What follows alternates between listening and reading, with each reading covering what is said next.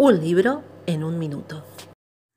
Desde 1945, Beatriz Viterbo habita el cuento El Aleph, escrito por Jorge Luis Borges. Ella representa en realidad a otra mujer por la que Borges se sentía atraído, la poeta Estela Canto.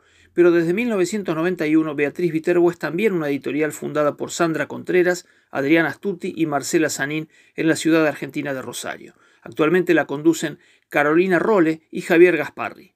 A punto de cumplir 20 años de trabajo, la editorial se caracteriza por publicar autores latinoamericanos consagrados y traducciones del inglés, alemán, francés, italiano y portugués. En el catálogo lo confirman los norteamericanos Susan Stewart y Scott Fitzgerald, el alemán Reich Wieland o el francés Hervé Guibert. Los ensayos críticos y los estudios culturales sobre autores latinoamericanos integran una parte especial de la editorial que además incluye otras 10 categorías de publicaciones. Beatriz Viterbo es además del amor de Borges una editorial para amantes de la literatura. Un libro en un minuto.